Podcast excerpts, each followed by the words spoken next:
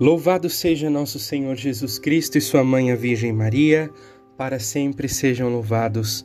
Queridos irmãos, queridas irmãs, filhos e filhas espirituais, espero que vocês estejam bem. Hoje é 30 de março, terça-feira, e nós vamos meditar a palavra de Deus proposta para a liturgia de hoje. Por isso, vamos pedir a Nossa Senhora que nos ajude, que ela interceda por nós neste momento de meditação.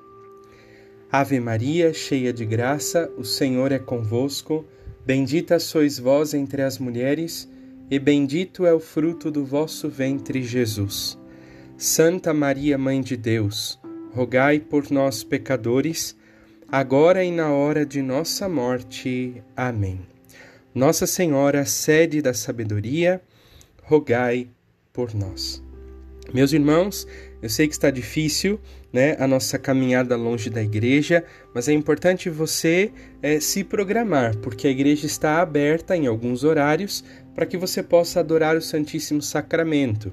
E se você realmente está impossibilitado, não é, de ir até a igreja, é, que você se esforce para ir na sua casa, fazer um altar e rezar todos os dias o Santo Terço, acompanhar a Santa Missa pela televisão e principalmente meditar a palavra de Deus para que a sua palavra, para que a sua palavra possa penetrar o seu coração e a fim de que a nossa vida seja conduzida não pelas notícias da televisão, mas pela palavra de Deus. Então vamos meditar um pouquinho a palavra de Deus para hoje. Hoje é um dia muito especial porque nós celebramos é, 117 anos do nascimento da a nossa amada beata Alexandrina Maria da Costa. Hoje, 30 de março, é, celebramos o seu aniversário é, de nascimento. Né? Então, queremos pedir também a intercessão da beata Alexandrina Maria da Costa. Vamos lá para a meditação de hoje. Estamos na Semana Santa, que é a Semana do Amor. Especialmente nesses dias, somos convidados a fazer uma experiência profunda com o amor e com a misericórdia de Deus, que são eternas. Assim, eh, muitas vezes estamos na igreja, porém, com excesso de trabalhos, de ocupações ou de preocupações, muitas vezes nós não, renova não renovamos esta experiência. E com isso, nós perdemos o fervor. Eu não sei se você já pensou nisso ou já prestou atenção nisso, mas há pessoas que estão na igreja e que ajudam, que trabalham, que participam, mas estão sem fervor, sem ânimo, sem motivação. E por que que isso acontece? Porque quem não renova constantemente, diariamente, né, esta experiência com o amor e com a misericórdia de Deus, logo, logo vai perdendo o seu fervor. Então, de modo particular, nesses dias e nesses tempos que tanto nos assustam, não é verdade? É, nós precisamos, isso é uma questão de necessidade, nós precisamos renovar o nosso encontro com o Senhor, mergulhar no oceano da Sua misericórdia e principalmente permanecer em Sua presença. Como é que fazemos isso? Por meio da oração. Sim, meus filhos, sim, minhas filhas, como nos exorta o Papa Francisco na exortação apostólica Evangelii Gaudium, nós precisamos estar, diz o Papa, bem apoiados na oração. Né? Então ele coloca a oração como um apoio. Sem este apoio né, da oração, nós não conseguimos caminhar. E ele diz: sem a oração, toda a ação corre o risco de ficar vã. Né? Por quê? Porque sem a oração, tudo carece de alma. Né? Então, sem a oração, as coisas perdem o sentido, perdem a motivação, perdem a alegria e tudo aquilo que nós vivemos vai perdendo o brilho, sabe? Então, isto é um ponto importante para nós, principalmente nesses tempos, nós precisamos estar apoiados na oração, porque se nós não estivermos apoiados na oração, tudo vai perder o sentido, tudo vai perder a motivação. Porque, como diz o Papa, somente a oração transfigura a nossa vida. Né? Porque rezar é estar unido a Deus e é a presença de Deus que vai transfigurando a nossa vida. É nesse encontro diário, e aqui eu estou frisando esta palavra, a oração tem que ser diária e ao mesmo tempo constante, que nossas forças são renovadas, revigoradas e reestabelecidas. Muitas vezes nós é, temos alguns irmãos que dizem: Ah, eu estou desanimado, eu estou sem força, eu estou sem coragem. Talvez o grande problema desta pessoa seja isso. Quem não busca a Deus na oração diariamente, aos poucos vai perdendo a força, aos poucos vai perdendo a motivação, aos poucos vai perdendo tudo, né? É, é nessa constante busca de Deus pela vida de oração que compreendemos de fato que o Senhor nos chamou antes de nascermos e que desde o ventre de nossa mãe ele tinha na mente o nosso nome, como nos recorda a primeira leitura de hoje, Isaías 49. Né? Então, quando eu mantenho esse relacionamento com Deus constantemente, eu vou entendendo que o Senhor me chamou, que o Senhor me escolheu, que o Senhor me quis. E isso não são apenas palavras bonitas, mas isso, isso constitui uma verdade, uma verdade. O Senhor nos chamou, eu não estou aqui à toa, você não está aqui por acaso. O Senhor nos chamou, o Senhor nos escolheu, o Senhor sabe quem eu sou, o Senhor sabe quem é você. E ele nos acompanha, ele nos contempla com um olhar de Pai, com um olhar de misericórdia, com um olhar de bondade. Porém, quando nós nos distanciamos da oração, nós nos distanciamos de Deus. Afinal, a vida de oração é o modo ordinário de nos relacionarmos com Deus. Né? Então, quando eu digo assim, ah, eu me relaciono com Deus, eu estou dizendo que eu tenho vida de oração. Então, deixar de rezar não é apenas deixar de cumprir fórmulas né, de oração, mas deixar de rezar é deixar de relacionar-se com Deus. E é exatamente aqui que vamos perdendo a força, o ânimo, a coragem, o vigor e a alegria. Por isso, o Papa Francisco diz: sem momentos prolongados de adoração, olha o que ele diz: momentos prolongados de adoração. Sem momentos prolongados de encontro com a palavra, né? Sem momentos prolongados de diálogo sincero com o Senhor. Olha, então aqui são três pontos importantíssimos. Eu preciso de momentos prolongados de adoração. Eu preciso de momentos prolongados de encontro com a palavra. Eu preciso de momentos prolongados de diálogo com o Senhor. Olha, meu irmão, minha irmã, coloca isso na tua cabeça. Se você não tiver isso todos os dias, você não vai aguentar. Sem a adoração, sem a palavra, sem este encontro com o Senhor, como diz o Papa, as tarefas facilmente se esvaziam de significado né? A nossa vida na comunidade perde o sentido, a nossa vocação perde o sentido, tudo aquilo que nós vivemos perde o sentido.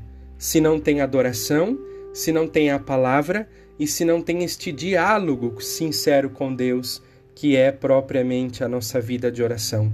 E o Papa diz que sem esses três pontos nós quebrantamos-nos, né? Nós ficamos esgotados, nós nos cansamos por causa dos problemas, por causa das dificuldades. E aí eu vou dizer para você uma coisa: problema, dificuldade, tribulação, essas coisas sempre vão existir. O que nós precisamos é crescer na adoração, na palavra e no diálogo com Deus, porque ainda que venha a tribulação, a provação, a dificuldade, eu vou estar mais forte, eu vou estar mais firme. Agora, se eu não busco a Deus na oração, aos poucos as dificuldades me derrubam e o ardor se apaga. Ao ponto de pensarmos que nós estamos trabalhando em vão. Quantas vezes, meu Deus, eu estou trabalhando em vão, e aí isso vai entrando na nossa cabeça. Pensamos que gastamos as nossas forças sem fruto algum, de forma inútil, como também fala a primeira leitura, né? Sabe, meus queridos, muitas vezes nós somos invadidos por uma sensação de fracasso, que nos faz pensar que nós perdemos e estamos perdendo tempo. Sabe aqueles pensamentos assim? Que lutamos, rezamos, trabalhamos, mas que nada muda, nada se encaminha, nada se resolve. E aí o demônio é muito astuto, ele vai entrando e vai dizendo: Olha, você está aí lutando, rezando, você não consegue nada, nada muda, sua vida só anda para trás, né? é só tribulação, é só decepção. Isso é grave, hein? Isso é muito perigoso. Afinal, é assim que o demônio tem vencido muitas almas: pela tibieza, pelo desânimo e pela frustração. E somente a oração é capaz de fazer com que as coisas voltem ao lugar. Somente a oração, vai dizer o Papa Francisco, é capaz de fazer com que nós sejamos mais ardorosos, alegres, generosos, ousados, amorosos, perseverantes, independentemente das circunstâncias que nós vivemos. Afinal, a oração, meus irmãos, nos une ao Senhor. E Ele, como nos recorda o salmo de hoje, que escutamos na liturgia, é uma rocha protetora para nós, um abrigo bem seguro que nos salva. Ele é a nossa força, ele é o nosso amparo, ele é o nosso refúgio, ele é a nossa proteção, ele é a nossa segurança. Confia nisso, meu irmão que quando você está rezando e tem vida de oração, você está unido a Deus, que é a tua força, o teu amparo, o teu refúgio, a tua proteção, a tua segurança.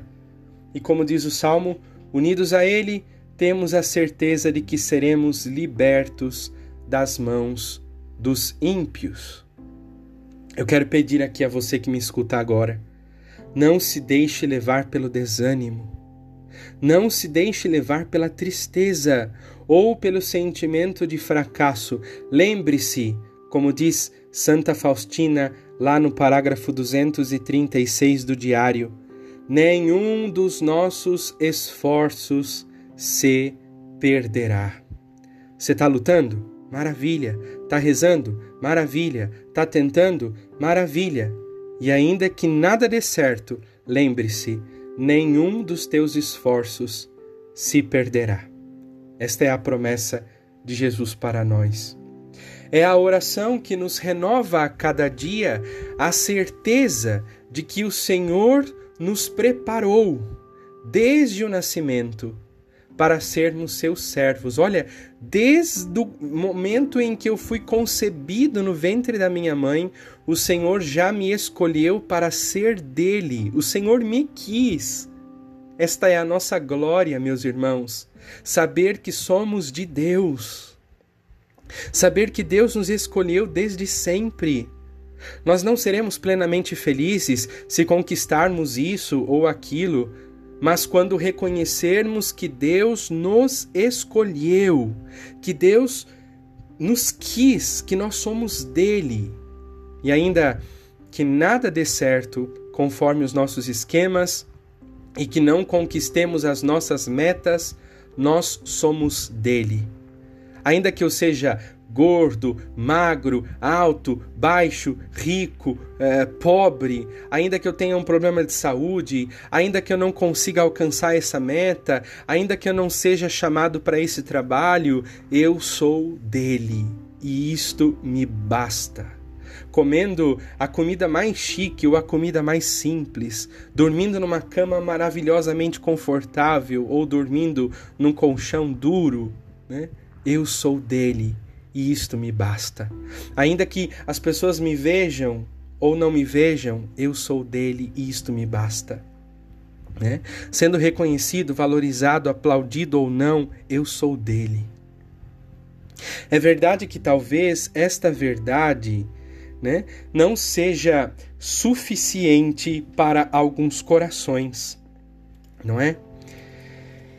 Mas eu garanto, esta é a única verdade que traz sentido, vida, motivação e alegria para a nossa existência.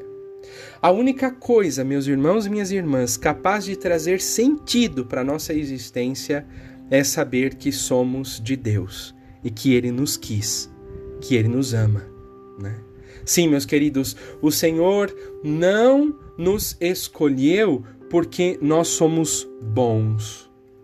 Ele não nos escolheu porque nós somos capazes. Ou não nos escolheu pensando naquilo que deveríamos ser.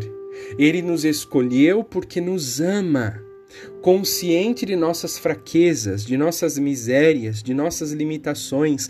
Sim, ele nos escolheu porque nos ama, porque nos aceita, porque nos quer junto dele.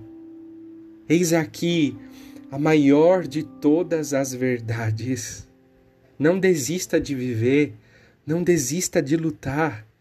O Senhor te quis, o Senhor te quer, Ele te ama, Ele te escolheu, Ele te aceita. Precisamos, meus irmãos, como diz o Papa Francisco, nos deter em oração para pedir a Deus que volte a cativar-nos. Precisamos implorar isso a cada dia, pedir a Sua graça para que Ele abra o nosso coração frio e sacuda a nossa vida tíbia e superficial. Para isso, nós devemos nos colocar diante dele, com o coração aberto, deixando que ele nos olhe. Deus sabe o que você fez, Deus sabe quem você é, e Deus te ama, independentemente de qualquer coisa. É claro que Deus quer tirar-nos das situações de pecado. Deus quer tirar-nos dos caminhos errados, mas antes de qualquer coisa, Deus quer nos amar. Deixe que Ele te olhe com um olhar de amor. E como diz o Papa Francisco, como é bom permanecermos diante de um crucifixo ou de joelhos diante do Santíssimo Sacramento e fazer isso simplesmente para estar à frente dos seus olhos, para deixar que o Senhor nos olhe, sem nos acusar, sem nos punir, sem nos condenar. Porque, como nos ensina Santa Faustina, depois desses momentos, né, de estar diante de Deus, de estar unidos a Deus, nós estaremos cheios de força, cheios de uma estranha coragem para os sofrimentos e para a luta. Meu irmão, quanto mais cresce o seu sofrimento, quanto mais cresce a sua luta, mais você tem que rezar, mais você tem que se colocar diante de Deus para deixar que Ele te olhe, para deixar que a presença dele te invada, porque depois desses momentos de oração, nada vai te assustar. Ainda que o mundo inteiro esteja contra você, ainda que todas as adversidades estejam contra você, elas não vão te atingir. Por quê? Porque ainda que elas batam no seu exterior, no seu interior está Deus. E Deus aí é a sua força, o seu sustento, a sua proteção. Santa Faustina diz: Deus nos mantém com sua força. Então, quanto mais eu rezo, não significa que as coisas ficam mais fáceis, mas significa que eu tenho mais a força de Deus em mim. Né? Porque a oração comunica à minha alma a força de Deus. Isso está lá no Diário de Santa Faustina, no parágrafo 480.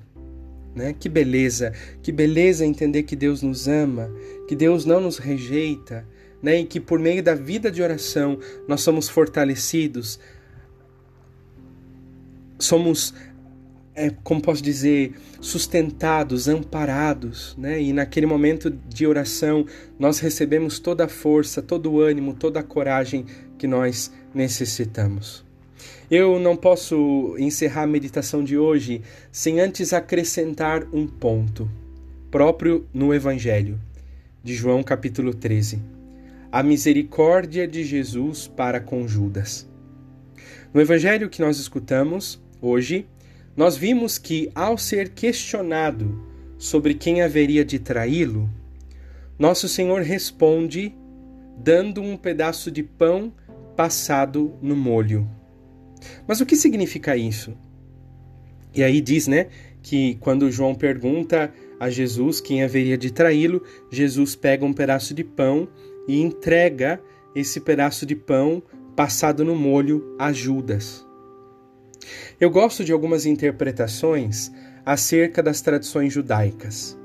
De maneira geral, esse é um gesto de amizade, de fidelidade e de comunhão.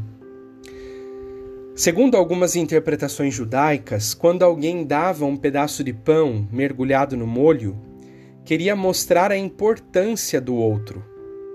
Né? Era um sinal de, de amor, né? de, de, de, de carinho. E ao mesmo tempo queria manifestar publicamente que jamais iria trair esta pessoa. E é exatamente isso que faz nosso Senhor. Olha que profundo isso, né? Mesmo sabendo que seria traído por Judas, Jesus olha para ele com um olhar de amor. E com um gesto misericordioso, dá a Judas um pedaço de pão mergulhado no molho. E isto é muito mais do que dar um pedaço de pão passado no molho. Porque no fundo, neste gesto, Jesus está dizendo para Judas: Judas, Ainda que você me traia, eu continuarei sendo fiel a você. Eu estou te dando a oportunidade de renunciar aos seus projetos perversos. Mas ainda que você insista neles, eu continuarei te amando. Eu continuarei sendo fiel a você. Meu Deus, que misericórdia é essa? Que amor é esse? Esse é o amor de Deus, que nunca desiste. Ele não rejeita os fracos. Ele não rejeita os imperfeitos.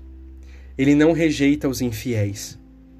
Mas os coloca perto dele, para que, apoiados nele, possam ser fortes, perfeitos e fiéis. É exatamente isso que o Senhor faz comigo e com você por meio da vida de oração. Muitas vezes rezamos esperando que as coisas mudem.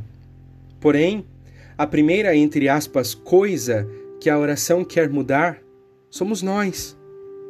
Para que, mesmo nas circunstâncias mais difíceis, sejamos mais fortes, mais perfeitos e mais fiéis.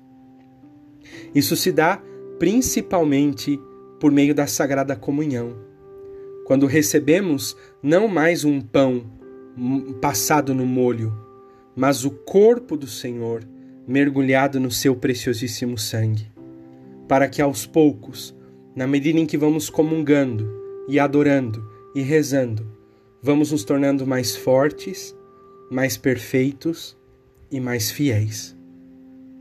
Por favor, meus irmãos, não desperdicemos a graça e a misericórdia do Senhor que nos ama. É claro que há tantas outras coisas que eu gostaria de dizer, mas penso que aqui temos o mais importante para hoje. Sugiro que você escute várias vezes este áudio, que você leia o texto que está na rede São José, que você leve para a capela esse texto, que você medite esse texto, porque de fato ele é extremamente profundo. E eu peço ao Espírito Santo que revele os segredos ao seu coração. Que Deus te abençoe, que Deus te proteja e que Deus faça você entender isso. O amor do Senhor por você é maior do que tudo. E Ele está dando a você a presença dEle para que você seja unido a Ele, mais forte, mais perfeito e mais fiel. Um abraço grande, um beijo grande para você até amanhã, se Deus quiser. Deus te abençoe em nome do Pai, do Filho e do Espírito Santo. Amém.